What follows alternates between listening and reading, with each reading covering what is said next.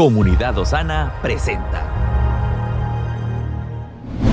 Nuestra guía, dirección y seguridad se encuentran en hacer su voluntad. Por eso nos entrenamos en adoración, intercesión y la palabra profética más segura. Bienvenidos al mensaje de hoy. Qué gusto poder saludarles esta noche y poder compartir con ustedes la palabra. Sé que hay gente que hoy nos está viendo, que hoy se conecta con nosotros dentro y fuera de Nicaragua, pero también hay mucha gente que hoy vino con un corazón expectante a la casa de Dios, esperando recibir una respuesta, esperando recibir una palabra que pueda traer esperanza, consuelo a la situación que pudiera estar pasando. Y así como orábamos, esperamos de que hoy pueda Dios sobrepasar las expectativas que traes. Jeremías capítulo 15, versículo 16 dice, y hallé tus palabras y las comí. Hallé tus palabras y las comí. Y dice, y fueron para mí gozo y alegría a mi corazón. ¿Sabe? La palabra tiene el efecto de poder producir en nosotros gozo. ¿Cuántos dicen amén? La palabra tiene los, el efecto de producir en nosotros alegría. Tiene la palabra, tiene el efecto de producir en nosotros una expectativa nueva de vida, una esperanza. Por eso dice Jeremías, y las comí y produjeron en mí, generaron en mí gozo y alegría en mi corazón. Que hoy la palabra de Dios que va a ser soltada, que hoy la palabra de Dios que Dios va a traer a tu vida pueda generar gozo y alegría en tu corazón. Que hoy la palabra traiga expectativa, que hoy la palabra traiga esperanza, que hoy la palabra pueda traer la revelación necesaria para las circunstancias, para las situaciones que hoy pudieras estar pasando. Que si hay respuestas que estás esperando de cosas que no entiendes, que estás atravesando, hoy esas puedan venir por medio de la revelación de lo que el Espíritu Santo quiere decirte. Y hemos estado en los últimos días hablando y construyendo una serie acerca de la batalla de fe y de perseverar en esta fe hasta el final. Nosotros entendemos que como cristianos nuestra vida se trata de eso, nuestra vida es una vida de fe. Nuestra vida se requiere para, la escritura dice que para sobre todas las cosas, el, punto número uno es que sin fe es imposible agradar a Dios. Y yo sé que el deseo de cualquier persona, una vez que viene y tiene ese encuentro con Jesucristo, su mayor deseo, su mayor anhelo es agradarle. Entonces va a requerir que esa fe vaya creciendo, vaya aumentando ¿Cómo acontece? Número uno, a medida de que conocemos más a Dios. Pero también la escritura nos revela que la fe viene por el oír y el oír la palabra de Dios. Lo que quiere decir que cada vez que usted viene a un lugar como este, usted se siente, invierte dos horas, su fe está creciendo en su interior. Es posible que usted no lo perciba.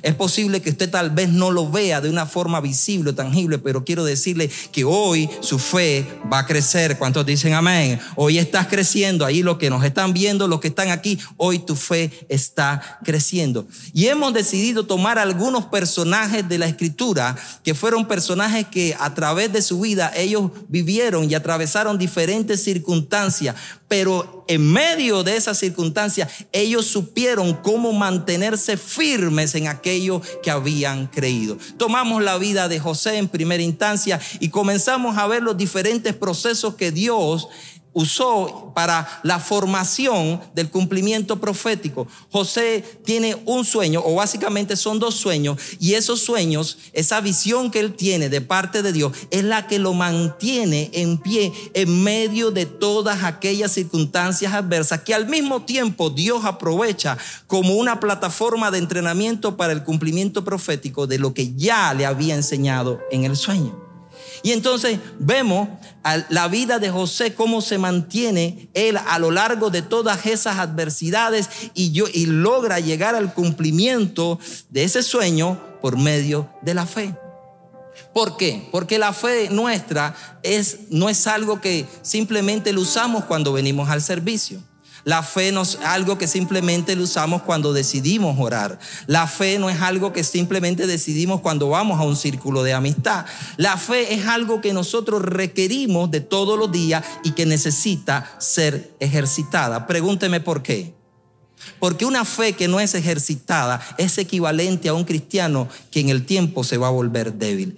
Una fe que no se ejercita es una fe que se debilita. Entonces nuestra fe en nuestro diario andar necesita, requiere ser ejercitada para que nosotros podamos estar fuertes espiritualmente. Pero nuestra fe también necesita ser aumentada. Los discípulos en algún momento de su vida, ellos le dijeron a, Jesús, es tan alta la vara, es tan alta la demanda, aumenta nuestra fe para poder creer eso que nos estás diciendo. Entonces se entiende que nuestra fe también tiene un proceso de crecimiento, porque cuando no hay crecimiento, ¿qué cosa hay? Hay estancamiento. Entonces yo necesito que mi fe a diario crezca. Crece como a medida del ejercicio, pero también cuando oigo la palabra de Dios, cuando la ejercito en las diferentes circunstancias que me toca atravesar. Pero también la escritura dice que nosotros tenemos la capacidad, o sea, la fe tiene la capacidad de llevarme a alcanzar. Escuche bien, la fe tiene la capacidad de llevarme a alcanzar aquellas cosas que por la lógica o por el entendimiento natural no voy a poder alcanzar o no voy a poder alcanzar. Lo repito, la fe nos da la capacidad de poder alcanzar aquellas cosas que en lo natural, aquellas cosas que en la forma lógica del entendimiento humano nunca vamos a poder alcanzar. Por eso la escritura dice que el justo, o sea, aquellos que han sido justificados por Cristo Jesús, vivirá por fe. ¿Cuántos son justos aquí?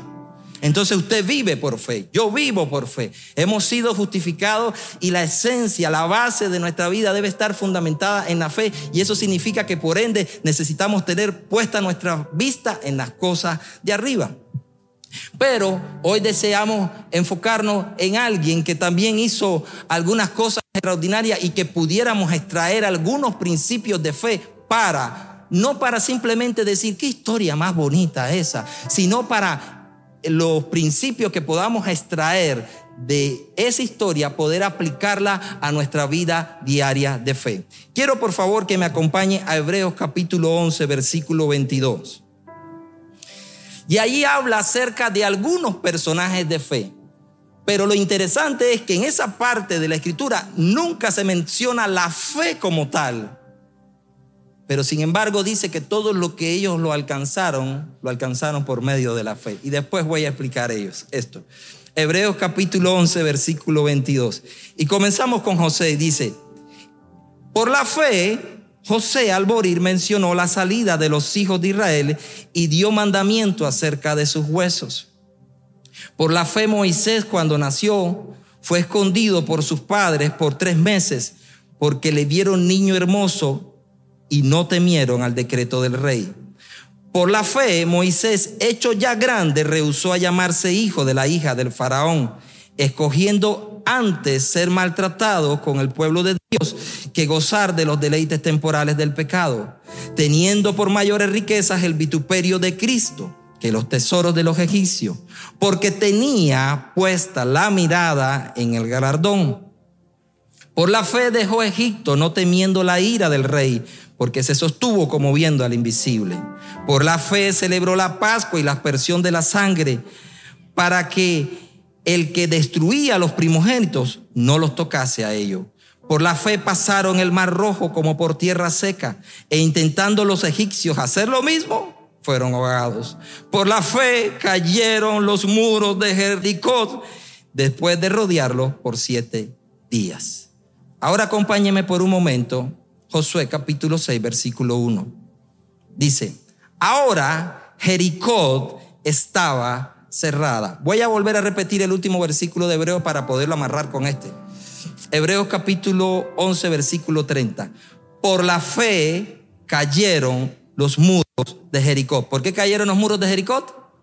Acuérdese bien de eso. Por la fe cayeron los muros de Jericó. Después de rodearlos siete días. Ahora, dice en Josué capítulo 6, versículo 1, dice, Jericó estaba cerrada. ¿Cómo estaba Jericó? Pero no solamente estaba cerrada, estaba bien cerrada. Cuando la Biblia hace un énfasis en algo, préstele atención porque está queriendo decir algo.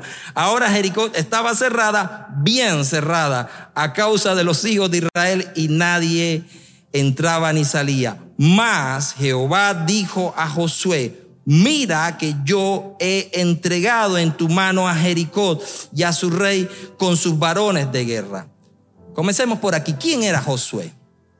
Josué no era más Comenzó como el ayudante de Moisés, comenzó como su asistente personal, comenzó como esa ayuda que, que, Moisés tenía o tuvo en todo el tiempo de su ministerio. Pero también era un líder en Israel, era una persona de mucha influencia. Josué era un guerrero, Josué era un hombre de fe, Josué fue el sucesor de Moisés, fue alguien que Moisés lo entrenó y le toca a Josué la ardua labor de introducir a Israel a la tierra prometida. No solo introducirlo, sino también a repartir esa tierra dentro de todas las tribus. Le toca esa labor.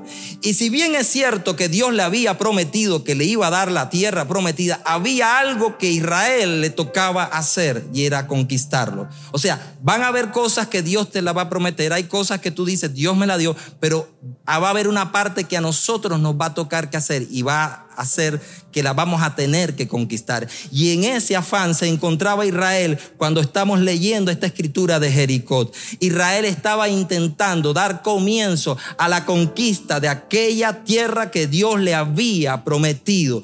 Hay cosas que nosotros dicen, Dios me prometió tal cosa y nosotros pensamos que van a venir por sí solas y que no se va a requerir ningún esfuerzo de parte nuestra. Le tengo una buena noticia. Vas a tener que ir y conquistarla.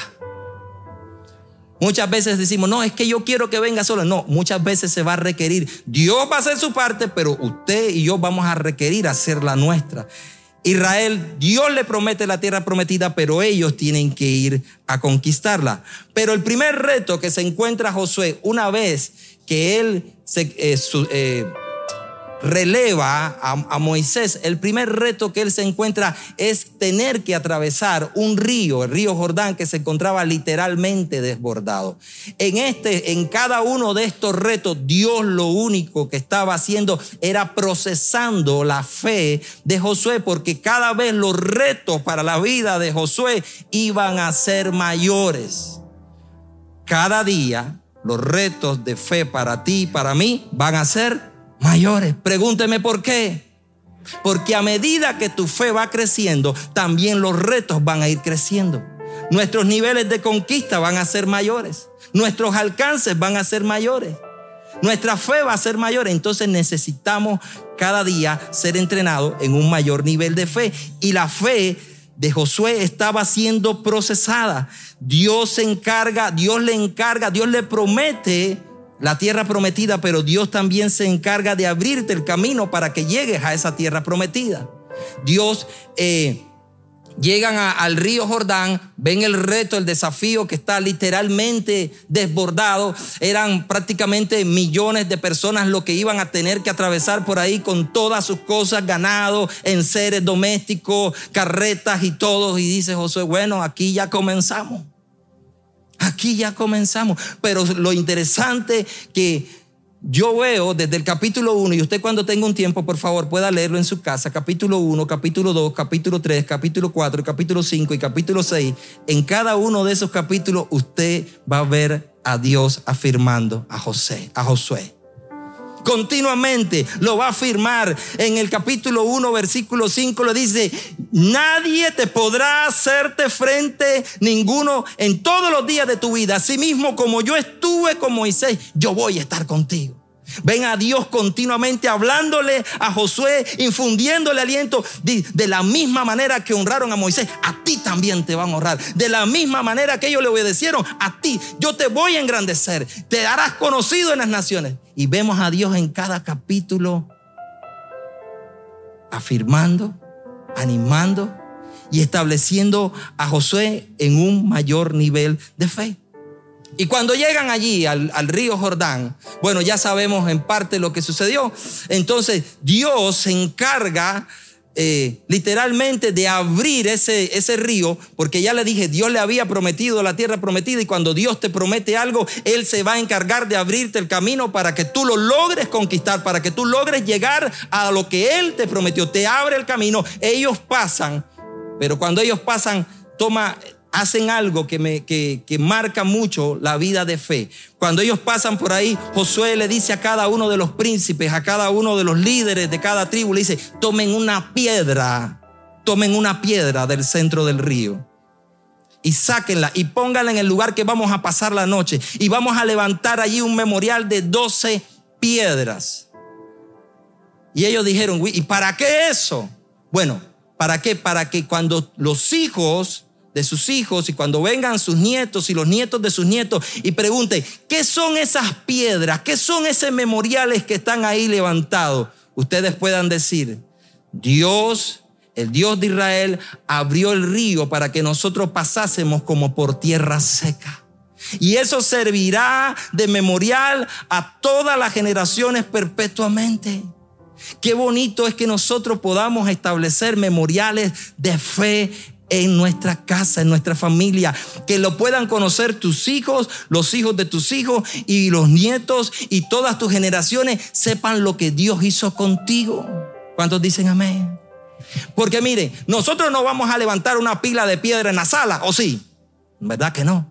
Nosotros lo que tenemos son álbumes de fotos y le comenzamos a enseñar a, los que ya vienen atrás y le comenzamos a enseñar, mira, por aquí me ha traído Dios.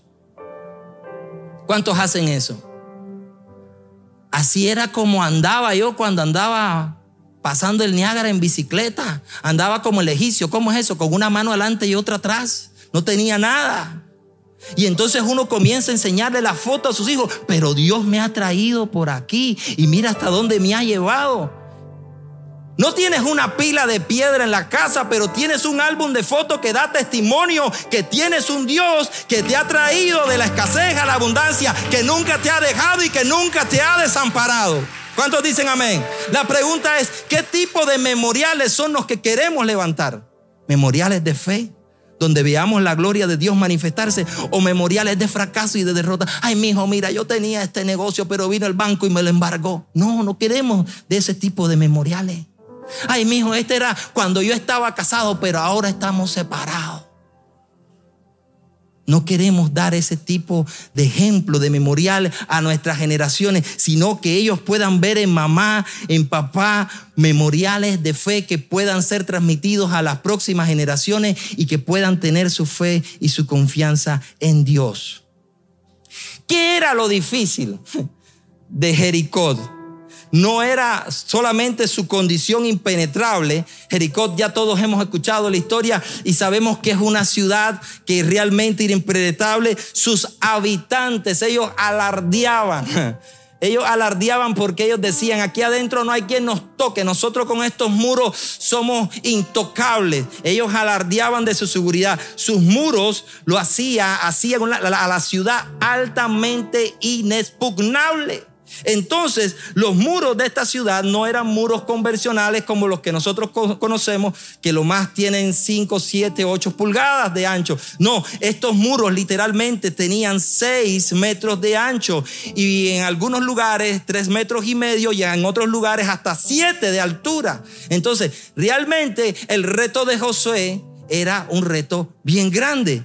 Y en el ámbito de guerra, los muros y las paredes se usan con el propósito de proteger a la gente que está adentro. Pero hay un significado espiritual de los muros. Más de que hoy que nos enfoquemos en lo que un muro puede simbolizar, que nos cubre, que nos protege, que nos guarda, que muchas veces eh, puede aparentar una seguridad, los muros tienen un significado espiritual. Los muros son algo que establecen límites. ¿Qué son los muros? Algo que establecen límites. Los muros son algo que establecen un impedimento. Los muros son vistos como un obstáculo. Los muros son vistos como una adversidad. En un sentido espiritual es algo que te separa de Dios y de sus bendiciones.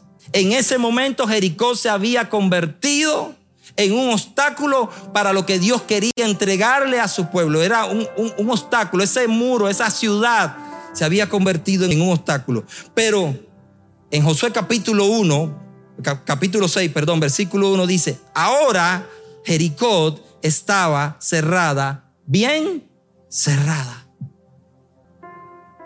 O sea, que no solo era que los muros eran el impedimento, los muros eran altos, sino que la ciudad estaba herméticamente cerrada.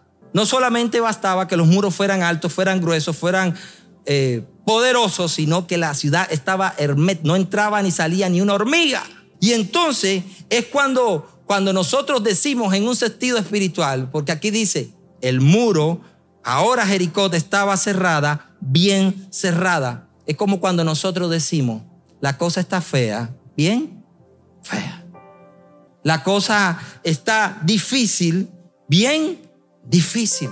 Lo acentuamos, decimos, hay un nivel de probabilidades muy mínimo de que yo pueda alcanzar esto, de que yo pueda hacer esto, de que yo pueda salir de la condición en que estoy. Era lo que estaba queriendo dar a entender el escritor. Y dice, estaba cerrada, bien cerrada. Es que cuando, es cuando decimos, no creo. Cuando, cuando decimos estaba cerrada, bien cerrada, es como cuando decimos, no creo que haya oportunidad de que esta situación pueda cambiar para mí. ¿Cuántos han estado ahí? en una situación difícil, en una situación adversa, en que usted mira que no hay salida y entonces usted dice, la cosa está cerrada bien no veo salida, no veo por dónde pueda tener una alternativa para salir de la condición o la situación en que me encuentro. Así estaba en ese caso Josué. Miraba que la ciudad estaba o sea, humanamente, ¿cuál era la oportunidad que tenían los israelitas antes Jericó? Ninguna. En primer lugar, porque la ciudad estaba herméticamente cerrada con unos muros impenetrables. En segundo lugar, porque los israelitas no eran guerreros. Ellos no eran expertos en la guerra. Ahora, tú hoy puedes decir la misma o hacerte la misma pregunta. ¿Cuál es el margen de probabilidades de que hoy yo pueda salir de la situación que me encuentro? Es posible que hoy alguien pudiera estar atravesando una circunstancia difícil y pudiera estar pensando, hey, en realidad yo estoy igual que esa gente. La cosa está cerrada, bien cerrada para mí. La pregunta es, ¿qué probabilidades yo tengo? De poder alcanzar eso que Dios me ha prometido. Ahora, todo este escenario, todo este escenario que vemos hasta el momento para los israelitas era realmente desalentador. Todo bien cerrado, muros bien altos, bien gruesos y no eran gente experta en buscar cómo poder penetrar al interior de ellos. Pero mire lo que dice Josué capítulo 6, versículo 2. Más Jehová dijo, ¿quién dijo? Mas Jehová dijo a Josué, mira que yo he entregado en tu mano a Jericó y a su rey con sus varones de guerra. Hay una realidad. ¿Cuál es la realidad? Hay una ciudad fortificada, es impenetrable, pero ahora hay una palabra. Dios dijo, y cuando Dios dice, por muy grande que pudiera ser la adversidad, Dios tiene el poder para cambiar esa, esa situación y esa condición en otra realidad. Dios tiene, la palabra de Dios tiene el poder para cambiar cualquier tipo de adversidad que para nosotros humanamente pudiera parecer algo que no tuviera ninguna solución. Ahora, fíjense lo que Dios le dice. Dios le dice, te he entregado. Lo repito, Josué capítulo 6, versículo 2 dice, mas Jehová le dijo a José, mira que yo he entregado. ¿En qué tiempo se encuentra ese verbo? Ayúdame.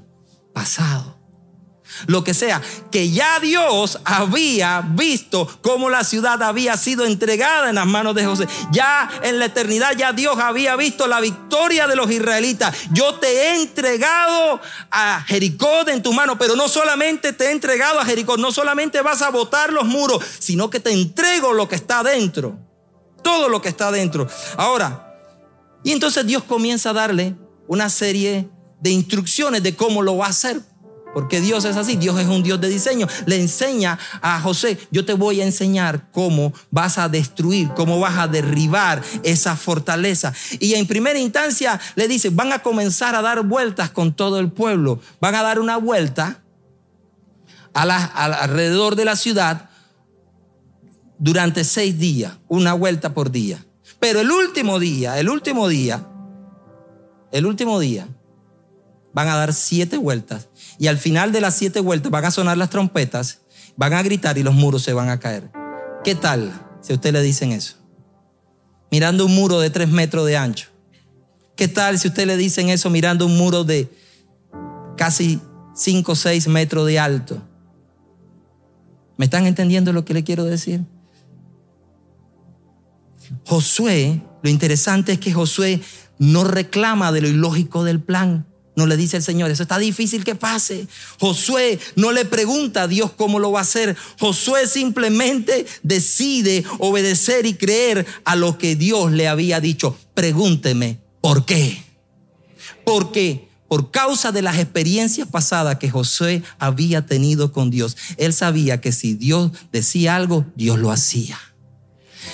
Mire, hermanos, son las experiencias pasadas que nosotros tenemos con Dios las que nos sostienen en medio de los tiempos de adversidad. No sé si le sirve eso. Por lo menos a mí sí me sirve las experiencias pasadas. Yo solamente me resta mirar atrás cuando estoy en medio de una adversidad y me digo, si Dios me sacó de allí, Dios me puede sacar de aquí en el momento que me encuentro. Si Dios lo hizo en el pasado, Dios lo puede volver a hacer ahora. Pregúnteme por qué porque Dios no cambia, Dios es el mismo. Y en base a esa experiencia era que Josué no reclama, no pregunta nada, no, no cuestiona. Porque él dijo, si Dios fue capaz de abrir el mar rojo para que nosotros pasásemos, Dios lo puede volver a hacer. Si Dios fue capaz de sostenernos a nosotros durante 40 años durante el desierto y que no nos hiciera falta nada, Dios lo puede volver a hacer. Si Dios fue capaz de abrir el Jordán para que nosotros pasáramos, Dios lo puede volver a hacer. Si Dios fue capaz de sanar a tu hijo, Dios lo puede volver a hacer. Si Dios fue capaz de restaurar tu matrimonio, Dios lo puede volver a hacer. Dios lo puede volver a hacer, no dejes de creer. Simplemente no dejes de creer. ¿Sabe qué pasa? Que en el tiempo nos acomodamos espiritualmente. Nos volvemos perezosos en fe. Dejamos de creer. Y se va apagando esa llama de fe dentro de nuestro interior y comenzamos a dudar. La incredulidad nos gana. ¿Cómo vamos a dejar de creer? Ahora, hay algunas instrucciones que son muy esenciales que Dios le da a Josué, de las cuales hoy nosotros necesitamos prestar atención, porque es posible que haya muros sin darte cuenta que se hayan estado levantando en tu vida que te estén impidiendo alcanzar aquellas cosas que Dios tiene para ti. Hay bendiciones muchas veces que van a estar rodeadas por muros, pero necesitamos entender en un ámbito espiritual las estrategias, cómo poder llegar a esas bendiciones que Dios ha diseñado para nosotros. Y la primera que necesitamos prestar atención es que dice que Josué, cuando Dios le da las instrucciones, es lo primero que hace, dice que pone en primera instancia hombres armados. Y yo dije, hombres armados, ¿para qué? ¿Con quién van a pelear? Con las piedras. Cuando iban a dar las vueltas, lo primero que ponen en el, en el grupo eran hombres de armas. Y yo pensé, ¿para qué? Si la gente está adentro, afuera solo hay piedra, ¿con quién iban a pelear ellos?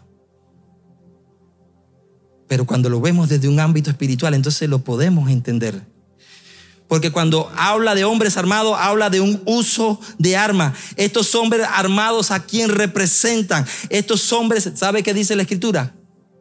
Que, nuestras, que las armas de nuestras milicias en Dios son poderosas para qué? ¿Para qué son nuestras armas? Las, nuestras armas, las armas de nuestras milicias en Dios, dice la escritura, son poderosas para la destrucción de... Uh. las armas que Dios nos ha dado son poderosas para la destrucción de fortaleza. Estos hombres representan hoy en un ámbito espiritual la gente que ora dentro de la iglesia. La gente que está continuamente intercediendo. Porque cuando se... ¿Qué dice la escritura? Que nuestra lucha no es contra carne ni... sino contra huestes espirituales de hay huestes espirituales que están peleando contra nosotros, que están peleando para que no se cumpla el diseño de Dios en nuestra vida, en nuestra casa, en nuestra familia. Pero nosotros no vamos a tener un encuentro físico con ellos, sino que la escritura dice que nuestra lucha No es contra sangre ni carne, sino contra huestes espirituales de maldad. Entonces nosotros necesitamos entender que ellos no tenían a nadie adelante, pero ellos estaban listos para pelear. Es posible que usted no pueda ver a nadie que esté haciendo la guerra, pero usted está listo porque usted es una persona que ora, usted es una persona que intercede, usted es una persona que se mantiene preparada todo el tiempo. Usted no es de esa persona que le dicen, venga para orar por alguien que tiene un demonio y dice, voy a prepararme. ¿Prepararte para qué? Ah, escucha, no, me tengo que preparar. No, si uno se tiene que mantener preparado. ¿Para qué te vas a preparar? Yo nunca escuché a Jesús decir, voy a prepararme para sacarle el demonio. ¿Por qué? Porque alguien que está en continua oración es una persona que siempre está preparado, está bien armado y peligroso. ¿Cuántos dicen amén? Ahora, lo segundo, dice que después de esta gente que estaba armado, venían los que tocaban trompeta. Aquí hay mucho que hablar, pero no quiero detenerme en ello, porque cuando había una convocatoria a la batalla, lo primero que se hacía era tocar trompeta. Cuando había una convocación santa para una celebración religiosa, lo primero que se hacía era tocar trompeta. Cuando se quería advertir acerca de un peligro, lo que se hacía era tocar trompeta. E iban siete, oiga bien el número, iban siete sacerdotes tocando trompeta. Ese número tiene un paralelismo, tiene una similitud con las siete trompetas del Apocalipsis. ¿Por qué? Porque esas trompetas podían representar el juicio que iba a venir sobre la ciudad de Jericó, pero al mismo tiempo la victoria que Dios le iba a dar sobre ellos. Entonces, proféticamente, con ese sonido de trompeta, ellos estaban anunciando que venía un juicio sobre la ciudad, pero al mismo tiempo estaban anunciando que la victoria de ellos estaba próxima. Pero no crean que no tenía un efecto atemorizante. ¿Cómo se creen ustedes que se sentían la gente de Jericó todos los días escuchando el trompetero ese? Todos los días, por seis días, escuchando la trompeta. Llega un momento que ellos comenzaron a atemorizar. Esto se pueden meter. Se nos meten. Ese efecto, ahí hay varias cosas que nosotros pudiéramos extraer acerca de lo que, ¿por qué Dios le da la orden acerca de las trompetas? Pero después de la trompeta, Dios, Josué le, le dice, va a ir el arca del pacto. ¿Por qué el arca? El arca representaba la presencia de Dios. Y yo le quiero decir algo. Si no hay presencia de Dios, no se caen los muros. Los muros se caen cuando la presencia de Dios está. Por eso el arca era necesaria, porque cuando el arca iba, el pueblo iba detrás en pos del arca, porque ellos decían, si no hay arca, no se cae el muro, pero si hay arca, el muro se cae. ¿Por qué? Porque la presencia de Dios está. Y cuando la presencia de Dios está, no hay muro que se sostenga delante de su presencia. Tarde que temprano ese muro se cae. Hoy pudieras ver una condición en tu vida que tú dices, yo me siento que literalmente lo que tengo es una muralla enfrente. Pero yo te digo, si usted busca la presencia de Dios, todo muro se cae en el nombre de Jesús. Todo muro se cae en el nombre de Jesús. Ahora, hay algo importante, otra instrucción que Josué le da al pueblo. Y por insólito que parezca esta estrategia, hubo una orden que José le da al pueblo y le dice, Josué capítulo 6, versículo 10, dice, Josué mandó al pueblo diciendo, vosotros no gritaréis, van a estar queditos. No gritaréis, ni se oirá voz, ni saldrá palabra de vuestra boca hasta el día que yo diga gritad. Entonces gritaréis. ¿Qué le estaba diciendo Josué al pueblo? Aquí hay muchas cosas que podemos aprender. La número uno, José le estaba dando un orden de silencio. ¿Por qué? Porque el pueblo era posible que todo al unísono no estuviera entendiendo lo que Dios estaba queriendo hacer. Y usted sabe que cuando uno no entiende, una de las cosas que hace, ¿qué hace por lo general? Uno cuestiona. ¿Y para qué tanta vuelta?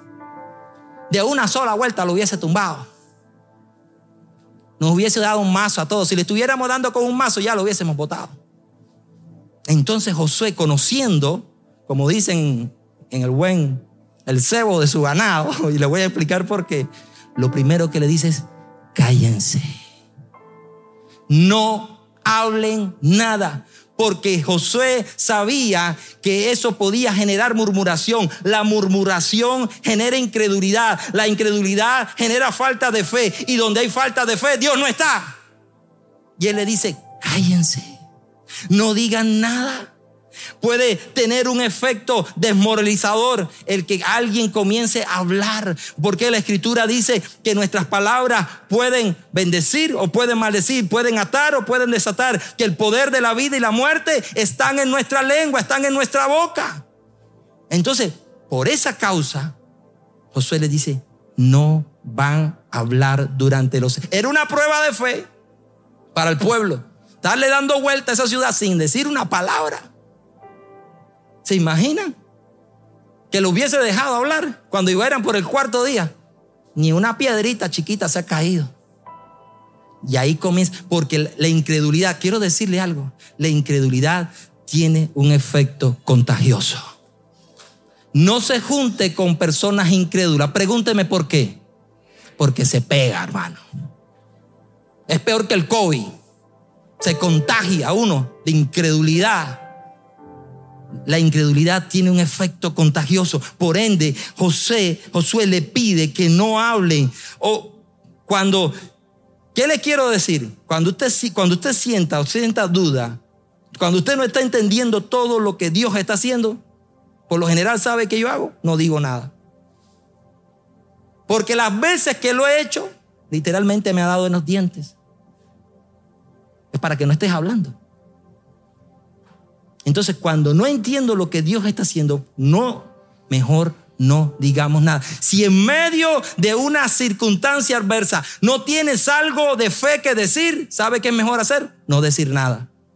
Pero si en medio de una circunstancia adversa tienes una palabra de Dios, entonces es posible que tenga la respuesta a la adversidad que puedas estar pasando. En eso consiste. Ahora, ¿Cuál creen ustedes que hubiese sido la reacción de los habitantes de la ciudad? Ellos pudieron pensar, porque ellos se subían en el muro, habían casas en el muro, ellos miraban todos los días al pueblo de Israel dando vueltas alrededor de la ciudad. Y ellos en algún momento pudieron hasta burlarse, pudieron decir, hey, el primer día tal vez se burlaron, dijeron, estos locos están bien quemados. Ellos piensan que por estarle dando vuelta a la ciudad, se van a caer los muros. Pero ya cuando ellos miraron la existencia, cuando ellos miraron las trompetas, cuando ellos miraron la persistencia, cuando ellos, ellos comenzaron a dejar de burlarse y comenzaron a ver que la cosa iba en serio. Muchas veces al principio la gente no nos va a tomar en serio. No nos van a tomar en serio. Muchas veces van a pensar que es fanatismo cuando nosotros actuamos muchas veces sin entender lo que estamos haciendo cuando recibimos una instrucción de parte de Dios. ¿Sabe qué? La gente de Jericó no ignoraba quién era Dios. Ellos sabían que Dios le había abierto el río Jordán para que ellos pasasen. Es más, cuando llegan los espías por primera vez a Jericó, Raad, la ramera, lo que los acogió, la que los escondió a esos espías, ella los pone en contexto de cómo se encontraba el corazón de todo Jericó. No de uno, dos o tres habitantes, todo Jericó. Raad le pone en contexto de cómo estaba la situación ahí. Y le, le leo lo que le dice Raad. Josué capítulo 2, versículo 8. Ella los esconde. El rey manda a buscarlos a la casa para prenderlo. Ella a los soldados que llegan a buscarlo los envía por un camino errado. Y cuando ellos ya se van, ella sube al, tejado donde ella los tenía escondido y le dice lo siguiente. Antes que ellos se durmiesen, ella subió al terrado y les dijo, sé que Jehová os ha dado esta tierra Está hablando una mujer que no conoce a Dios, está hablando una mujer que no es judía, está hablando una mujer que es prostituta, está hablando una mujer que tiene un pasado un poco reprochable, está hablando una mujer que ha hecho muchas cosas malas, pero escuchen cómo habla ella. Sé que Jehová os ha dado esta tierra, porque el temor de vosotros ha caído sobre nosotros y todos los moradores del país ya han desmayado por causa de vosotros. Porque hemos oído que Jehová hizo secar las aguas del mar rojo delante de vosotros cuando salisteis de Egipto. Y lo que habéis hecho con los reyes de los amorreos que están al otro lado del Jordán, en Chejón y en Ot, a los cuales habéis destruido. Oyendo esto, nuestro corazón, ha desmayado nuestro corazón, ni ha quedado más aliento en hombre alguno por causa de vosotros, porque Jehová vuestro Dios es Dios arriba en los cielos y Dios abajo en la tierra. ¡Wow! ¡Oh, wow! ¿Qué clase confesión de fe la que acaba de ser una mujer? Que nada que ver con Israel, que nada que ver con, con, con tener un conocimiento. Pero ella lo que había escuchado las noticias que habían llegado habían comenzado a generar una fe sobre el Dios de los hebreos. Lo que ella, las proezas, la grandeza que había escuchado, comenzó a generar una expectativa por querer conocer ese Dios que tenía control sobre el cielo, pero también tenía control sobre lo que pasaba en la tierra y que estaba manifestando su gracia, su misericordia a favor de este pueblo que había escogido para él. Ahora, ellos, Israel, logran hacer exactamente lo que Dios le dice que hagan. Por primera vez logran obedecer con exactitud. Lo orientado. Al séptimo día suenan las trompetas. Al séptimo día gritan y caen los muros de Jericó. Y dice que la escritura que ellos entran y destruyen todo lo que está dentro. Y solamente Rad y su familia lograron salvar su vida. La pregunta es, y, quiero que, que le preste atención, es, ¿qué fue lo que tumbó el muro? ¿Fueron los gritos? ¿Fueron las bocinas? ¿Fueron que hicieron una zanja caminando tantas veces alrededor del muro? Le digo, hebreo, se lo leí al principio, pero se lo vuelvo a repetir. Por la fe cayeron los muros de Jericó. Hoy por la fe tus muros van a caer. Hoy por la fe todo aquello que representa una limitación, todo aquello que representa una adversidad, todo aquello que te impide que alcances lo que Dios ha diseñado para ti, tus bendiciones, se va a caer por la fe. ¿Qué se requiere? Fe. Se requiere fe. Se requiere fe para caminar seis días en un lugar alrededor de un montón de piedra que parece imposible que se va a caer, pero se requiere fe. Ellos ni no conocían la fe. Cuando usted lee el Antiguo Testamento, ellos no conocen la fe como la conocemos nosotros. Por eso les decía cuando leíamos en la galería de los héroes de la fe, decía José por la fe, Moisés por la fe, pero ellos no han leído nunca lo que nosotros leímos en hebreo. Es pues la fe, la certeza de lo que se espera, la convicción de lo que no se ve. Para ellos fe era obediencia pura a lo que Dios dice. Nada más. Para ellos la fe, para estos mártires de la fe del Antiguo Testamento, la fe significaba obediencia pura a lo que Dios le pedía que hiciese. Eso era fe para ellos. Fue sin cuestionar, fue sin dudar. Eso era fe para ellos. Ahora, en Primera de Juan capítulo 5, versículo 4, dice, porque todo lo que es nacido de Dios, ¿quién? Lo que es nacido de Dios, porque todo lo que es nacido de Dios vence al mundo. Y esta es la victoria que ha vencido al mundo. ¿Cuál es? Nuestra fe. ¿Cuántos son nacidos de Dios? Tu fe es la que es capaz de poder vencer al mundo. Pero mire lo que termina de decir. ¿Quién es ese que vence al mundo? Sino el que cree que Jesús es el Hijo de Dios. Termino con esto. Solo Rad, solo Rad logró salvarse entre todos los, todo el pueblo, Rad, su familia, pero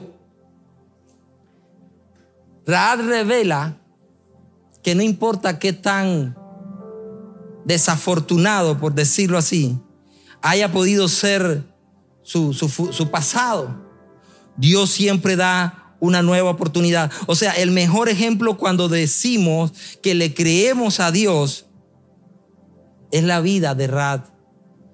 Dios te da una nueva oportunidad. No importa cuán lamentable haya sido tu pasado, no importa cuán vergonzoso haya sido. Cuando te acercas a Él con la fe correcta, vas Dios siempre va a haber una puerta que va a abrir para ti. Por eso la Escritura dice en Hebreos capítulo 11, versículo 31. Escuche bien lo que dice de Rad. Por la fe Rad, la ramera, no pereció juntamente con los desobedientes. En otra versión dice con los incrédulos, habiendo recibido a los espías en paz. Yo le quiero decir algo. Dios no solamente tuvo poder para cambiar la historia de Rad, Dios también tiene poder para cambiar tu historia. No importa qué tan vergonzoso, no importa qué tan desastroso haya sido. ¿Sabe que esta Raad llegó a ser la tatarabuela del rey David?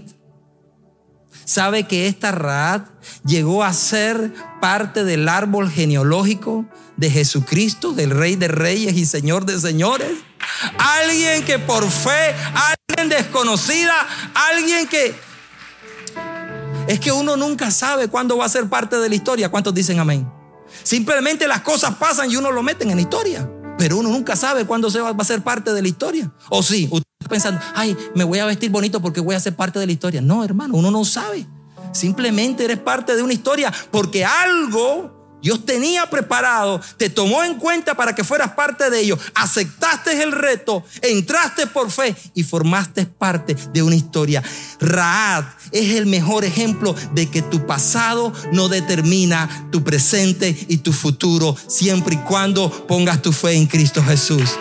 Raad es la mejor muestra que lo que quedó en el pasado quedó. La escritura dice, de modo que si alguno está en Cristo, nueva criatura es. Las cosas viejas pasaron. Es muy posible, hoy usted ve mucha gente que anda luchando con muros de adicción y no logran salir. Hoy usted ve mucha gente que anda luchando con los muros del temor, de la inseguridad, con los muros de la depresión. No logran salir de esos muros. Se han vuelto realmente inexpugnables para ellos. Buscan psicólogos, buscan por todas partes, pero no buscan la fuente. Jesucristo es la fuente. Él tiene la respuesta, Él tiene la salida, pero muchas veces buscamos en los lugares equivocados. Hay mucha gente que anda luchando con el muros económicos de deuda, endeudamiento, escasez, limitación económica. Hay gente que anda luchando con muros de crisis existencial. No saben para qué nacieron, no saben para qué viven. Y viven con una desesperanza. Viven, hay gente que anda luchando con muros de problemas familiares y no saben dónde encontrar la solución. Hoy hemos escuchado que Dios tiene el control de todas las cosas. Hoy hemos escuchado que Dios es Dios en los cielos y Dios en la tierra. Hoy hemos escuchado que Dios está atento a tu oración. Hoy hemos escuchado que hay un Dios que cuando hay gente que le cree, puede ver manifestada su gloria en su vida y cambiar su historia. Hoy tal vez te encuentras aquí y tú dices, ya yo estoy cansado de vivir la historia a mi manera. Hoy quiero comenzar a vivir mi historia a la manera de Dios.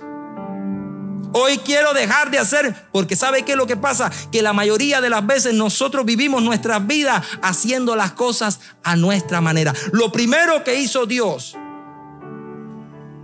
cuando le dice a, Josué que va a conquistar Jericó, le da un plan, le da un diseño para que él lo siga y pueda ser vencedor. Ellos lograron conquistar Jericó porque hicieron las cosas a la manera de Dios. Estamos en tu plataforma favorita. Recuerda que puedes escucharnos en Spotify, Apple Podcast, Amazon Music y Google Podcast. Compártelo y sé de bendición a los demás.